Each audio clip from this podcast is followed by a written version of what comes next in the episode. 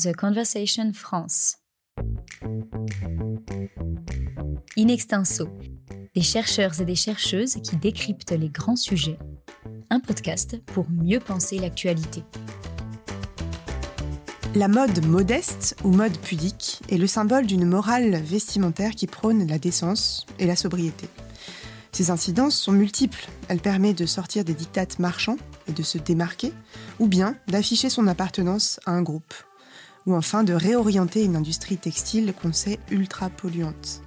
La mode modeste charrie donc des enjeux économiques, esthétiques et éthiques. Dans ce deuxième épisode, pour nous aider à comprendre les liens entre mode modeste et préservation de l'environnement, nous recevons Alberto Fabio Ambrosio, professeur de théologie et d'histoire des religions à la Luxembourg School of Religion and Society et co-directeur de recherche au Collège des Bernardins. Il a co-organisé en décembre dernier au collège un colloque intitulé Revêtir l'invisible, la religion habillée. Il est également l'auteur de Théologie de la mode, sorti aux éditions Hermann. Bonjour Alberto Ambrosio. Bonjour. Nous vivons euh, dans une société obsédée par la mode, que ce soit dans le, champ religieux ou euh, en dehors d'ailleurs, et vous nous parlez dans l'épisode d'aujourd'hui des liens entre mode pudique, ou modest fashion comme on dit euh, dans le monde anglo-saxon, et aspiration environnementale. On pourrait se dire que euh, le lien entre, entre moins de pollution et moins de production textile va de soi. C'est peut-être pas le cas, on va explorer tout ça avec vous.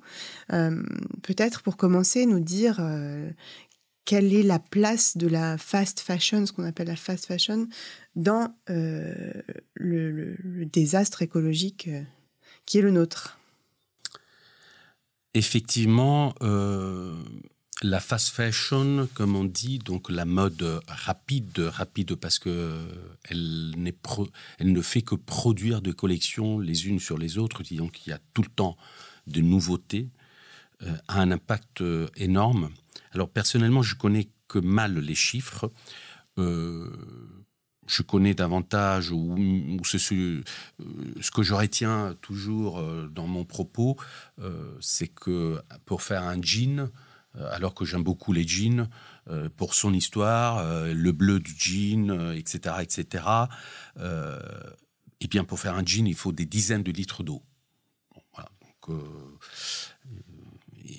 si on a beaucoup de jeans, euh, comme on peut en avoir aujourd'hui euh, facilement dans une garde-robe, eh ben, il faut savoir que euh, un jean exploite la planète quelque part, et même sûrement. Donc, à bien y réfléchir, nous devrions tous être très attentifs et peut-être même être, en être malades de, ces chiffres, de, cet impact, alors que peut-être qu'on ne l'est pas forcément.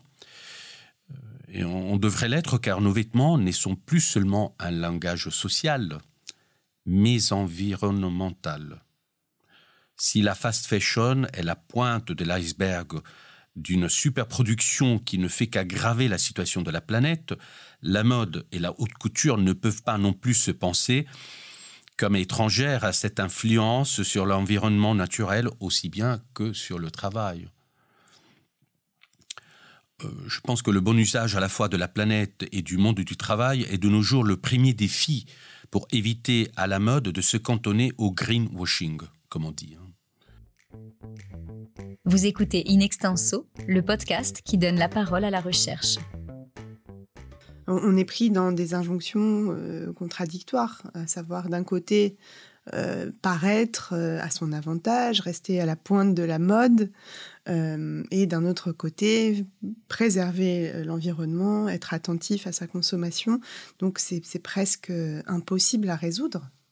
En fait, c'est une des raisons qui me sont de plus en plus euh, chères pour avoir choisi ce domaine de recherche.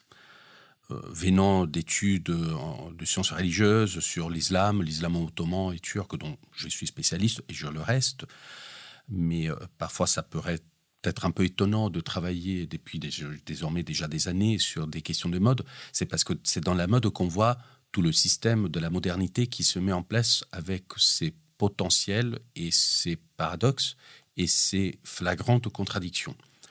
Donc oui, la mode a l'injonction de paraître, coûte que coûte, même si on doit exploiter la planète, et on doit exploiter aussi le travail des hommes et des femmes qui travaillent. Et ça, on n'en parle pas beaucoup, mais en fait, la mode exploite tout un segment non seulement industriel, mais de services.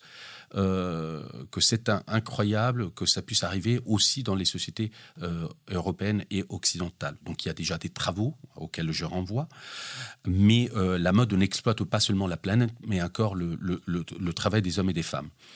Et donc, ce, milieu de la mode est vraiment donc la culture des apparences, comme Daniel Roche l'avait défini dans la mise en place historique, continue encore aujourd'hui.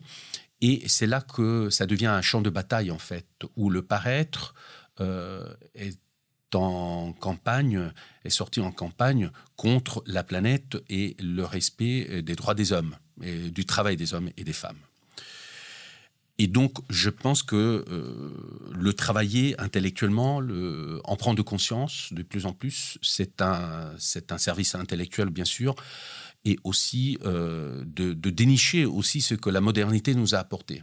Donc sur ces côtés euh, importants, euh, positifs, mais sur les mécanismes qui ne sont peut-être pas toujours à la hauteur de, de, de, de, ce que nous pensons aussi d'une certaine modernité industrielle. Oui, un système qui n'est pas vertueux pour le coup.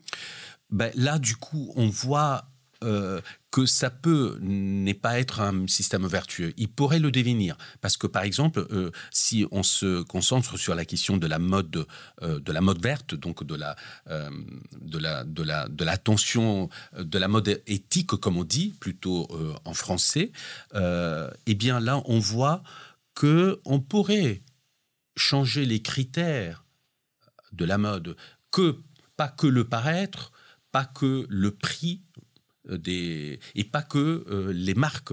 Et, ça pourrait, et je pense que les prochaines années, euh, la mode doit se mettre au pas. Euh, nos jugements, nos jugements se referont sur le respect de la planète. C'est-à-dire que nous nous allons habiller avec le respect pour la planète. Et ça, ça va être le nouveau jugement des prochaines années. C'est-à-dire que si jusqu'à maintenant on se jugeait euh, on regardait nos vêtements euh, par rapport à une pudeur, à une modestie, euh, par rapport au jeu de séduction, etc., etc. Bien sûr que ces critères pourront rester, mais les nouveaux jugements qui sont déjà en cours, c'est est-ce que ton, est-ce que ton, est-ce que ton vêtement a une traçabilité et dans cette traçabilité, il y a du respect pour le travail des hommes. Est-ce qu'il est, il est fait avec respect pour pour la planète ou pas? Donc le, le, le critère à ce moment-là, bien sûr, qu'il pourra devenir moralisateur, mais le nouveau critère de la mode, et si c'est celui qui va gagner euh, dans, dans, dans, ce champ de bataille, eh bien la mode aura un nouveau critère, mais celui-là, il est positif. Donc il est, c'est un système qui peut être autant vertueux que euh, vicieux. Et ce qui est difficile, c'est que euh, finalement, toute cette partie qui peut devenir vertueuse, qu'il est déjà pour certaines marques, bien sûr,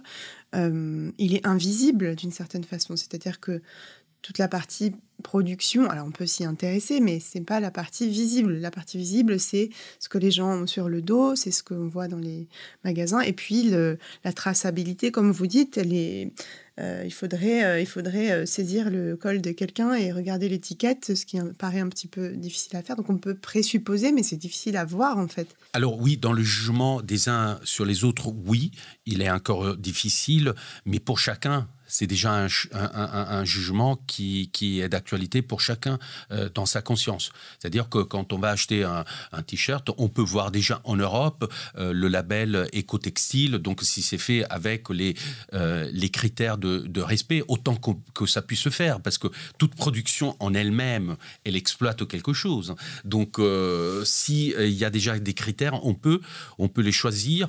déjà, on peut dire qu'en Europe, la L'origine de nos vêtements est toujours euh, d'actualité. Donc, on voit bien qu'on c'est un vêtement euh, fait au Vietnam plutôt qu'au Bangladesh, etc., euh, etc. Et donc, à minima, on peut se poser des questions.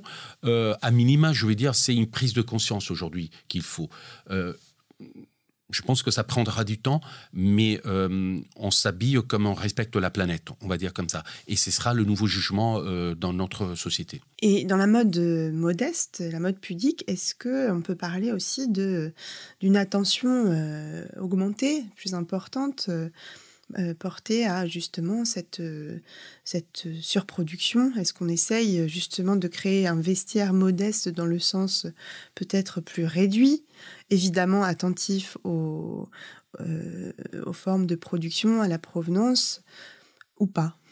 Alors, euh, cette expression mode modeste dont on a déjà parlé, euh, a deux sens. Euh, au moins en français, on peut le prendre dans les deux sens, et ce qui fait la richesse de l'expression en français, euh, son ambiguïté éventuellement, ou son, oui, son ambiguïté. Euh, c'est-à-dire que si on prend la mode modeste comme mode pudique, au sens de mode pudique, c'est-à-dire la mode qui, qui respecte d'une certaine manière et selon les codes religieux de la femme, en particulier la femme, alors cette mode-là, elle n'est pas forcément plus euh, vertueuse au point de vue environnemental. Elle est couvrante, donc déjà, il y a beaucoup de Oui, éventuellement, on éventuellement, on pourrait même aller jusqu'à ces, euh, ces, réflexions. Mais si par mode modeste, donc moi, je, la mode pudique au sens religieux, je la vois pas forcément, je ne la vois pas, façon de dire, elle n'est pas plus vertueuse au point de vue environnemental. Parce que oui, en plus, si la femme doit être entièrement couverte, ben, il y a l'utilisation de plus de, de, de textiles, de tissus. Par contre, dans mode modeste, on pourrait imaginer, et on peut le faire, parce que les, mots se prêtent à faire ces réflexions, ces genres de réflexions que nous avons faites d'ailleurs et au Collège des Bernardins et à la Luxembourg School of Religion and Society pendant nos deux années de séminaire sur ces questions-là. La mode modeste peut être aujourd'hui une façon de dire la mode sobre. Alors s'il y a une certaine sobriété textile et vestimentaire, alors oui, on peut dire que la mode modeste est respectueuse de l'environnement.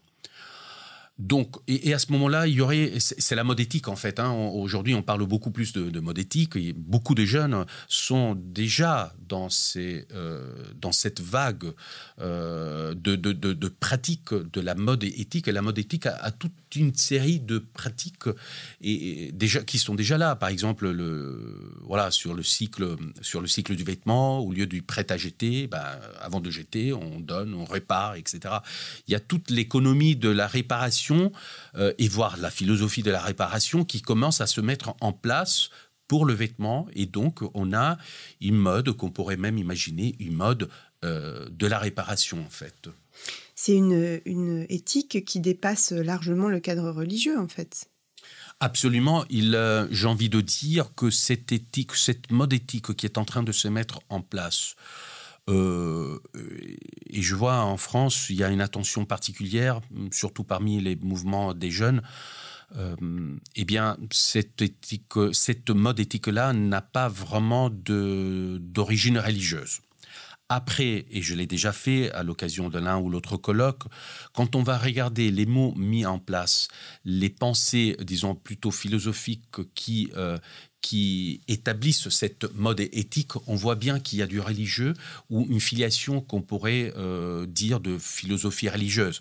Par exemple, dans l'idée de réparation, l'idée de réparation est éminemment d'origine religieuse, judéo-chrétienne pour le coup. Euh, l'idée que voilà, le monde il faut le réparer, l'idée elle est, elle est, elle est foncièrement d'origine euh, judéo-chrétienne. Et là, et pareil, pour la, la, circularité de la mode, donc la mode, l'économie circulaire qui passe dans la mode du circulaire circulaire, eh ben, on a une, filiation sûrement platonicienne, néoplatonicienne, c'est-à-dire qu'on voit le monde tourner comme un cercle, etc. Les cycles. Les cycles, voilà. Donc, euh, le vêtement a son, cycle de vie, euh, mais avant de le faire mourir, le vêtement, et de le jeter, eh ben, on va le réparer.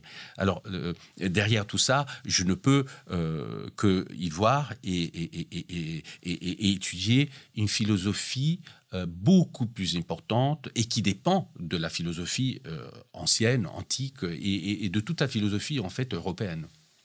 Et religieuse aussi, mais, mais pas directement religieuse.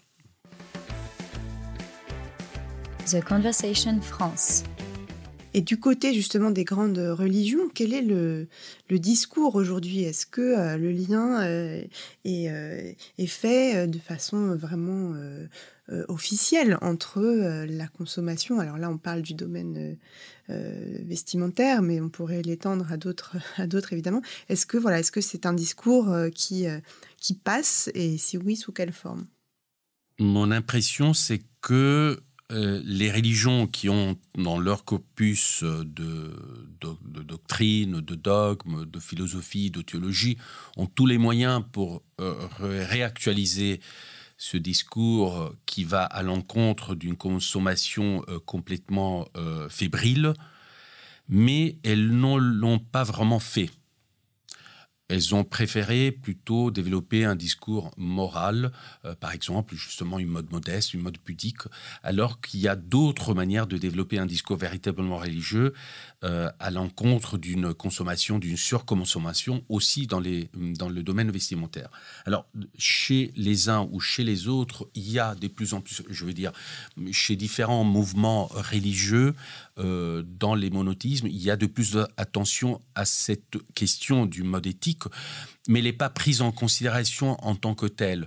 Alors, euh, par exemple, dans le catholicisme que je connais mieux, euh, la voix du pape François a été entendu dans, surtout dans son encyclique Laudato Si, donc euh, loué sois-tu, euh, qui reprend la phrase de saint François, et donc il, il, il positionne tout son discours et toute cette encyclique, ce document officiel de magistère, comme on dit, euh, dans, dans, dans l'espace d'une écologie intégrale. Il n'y a aucune référence à la question vestimentaire, aucune. Et donc on pourrait l'appliquer. Euh, pour vous dire que si euh, dans l'Église catholique la question de l'écologie est de plus en plus présente, euh, puisqu'il y a un document qui, fait date.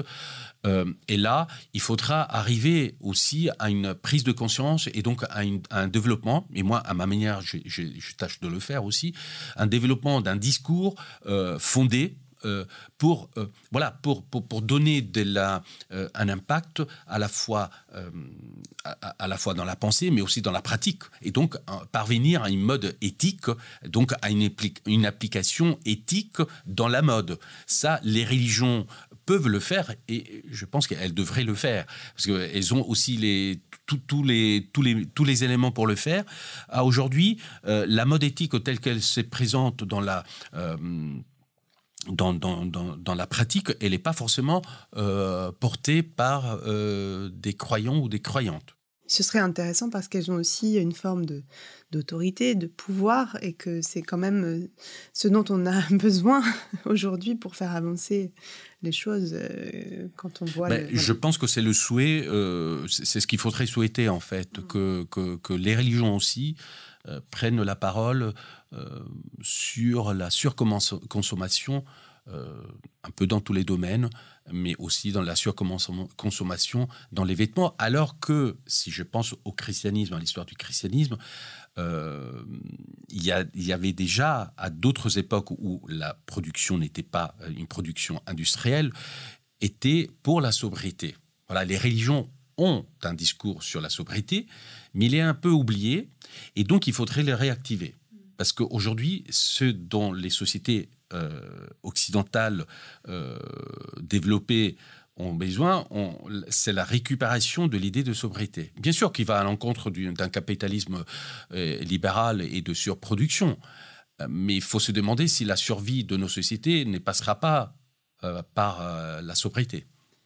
Il y a aussi une autre dimension qui est celle de l'autarcie, et on le voit à travers les communautés religieuses, dans un monastère, dans un couvent. Euh, c'est vraiment des exemples très concrets de, de la possibilité de vivre sobrement alors sans, euh, sans, s'imaginer qu'on va tous euh, vivre ainsi, ce sont des, façons de vivre, ce sont des modèles en quelque sorte. tout à fait. Donc euh, c'est pour ça que j'ai dit que les religions auraient, les, toutes religions confondues, a, sûrement en, elles-mêmes, en elles-mêmes les, les, les éléments, les éléments hum, de pensée et de pratique pour proposer et davantage diffuser un discours et une pratique de respect environnemental et encore une fois de respect de l'environnement humain et du travail des hommes et des femmes, alors que ce n'est pas, ce n'est pas, ce n'est pas encore largement diffus. Cette, ce retour aux sources qui, qui prônent une certaine sobriété. Mm. Et c'est un combat. Oui, donc on le voit, il y a à la fois un mouvement qui vient de, du non-religieux euh, qui se fait de plus en plus éthique, euh, et euh, une possibilité, un potentiel pour l'instant qui n'est pas vraiment actualisé du côté des religions pour peut-être pas imposer, mais influencer le, monde dans le sens d'un plus grand respect de l'environnement. Je pense qu'on peut résumer comme ça en fait. Merci beaucoup Albert. Merci. Merci à vous. In Extenso est un podcast de The Conversation. Chaque vendredi, la rédaction donne la parole à la recherche pour mieux comprendre l'actualité. Retrouvez l'ensemble des épisodes d'Inextenso et nos autres séries directement sur theconversation.com dans la rubrique podcast.